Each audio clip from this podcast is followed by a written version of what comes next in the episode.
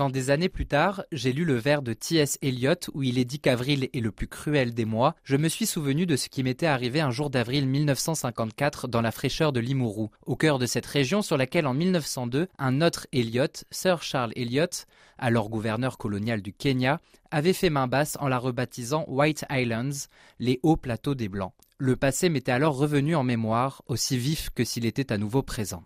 Ainsi commence Rêver en temps de guerre, le premier tome des mémoires romanesques de l'écrivain kenyan Ngugi wa Thiong'o. Ce sont des mémoires très politiques également, comme l'illustre l'extrait que l'on vient d'écouter. Dans ce passage, Eliot n'est pas seulement le nom d'un poète, c'est aussi le nom du gouverneur britannique dont le souvenir reste associé aux spoliations coloniales. Ce rapprochement du politique et du poétique est ce qui fait la singularité de toute l'œuvre littéraire du Kenyan. L'engagement militant de Gugi s'enracine dans son enfance, qui est le sujet du premier volume de ses mémoires. Né en 1938, l'écrivain a grandi dans l'ombre oppressante de la colonisation britannique. L'école sera sa porte de salut. Gugi Wationgo. Je n'ai jamais imaginé que je pourrais un jour faire des études. C'est ma mère Wanjiku, qui ne savait ni lire ni écrire, qui m'a demandé un soir si j'aimerais aller à l'école. La question est restée gravée dans ma mémoire tant l'école me semblait à l'époque hors de ma portée. En fait, tout ce que je suis aujourd'hui, je le dois à ma mère. Les femmes ont toujours joué un rôle majeur dans ma vie.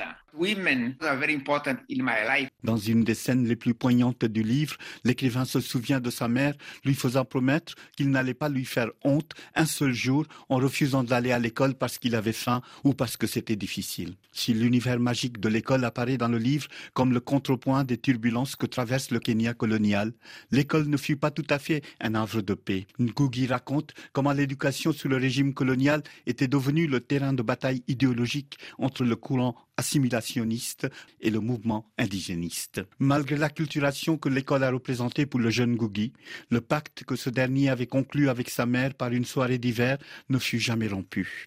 Il le fut d'autant moins que parallèlement au traumatisme de la perte de sa culture, l'école permit à l'adolescent de découvrir sa future vocation d'écrivain en l'initiant aux grands classiques de la littérature anglaise.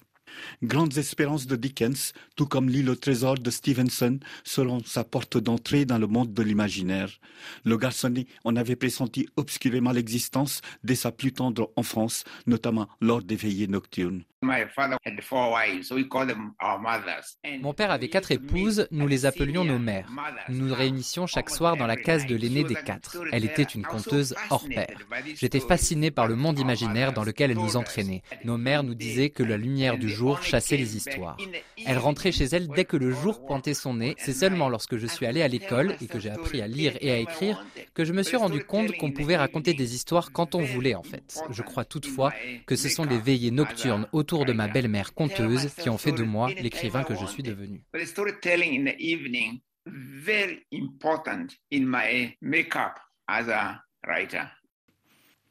Rêver en temps de guerre se clôt sur le départ du protagoniste pour la prestigieuse Alliance High School où se déroulera la suite de sa scolarité.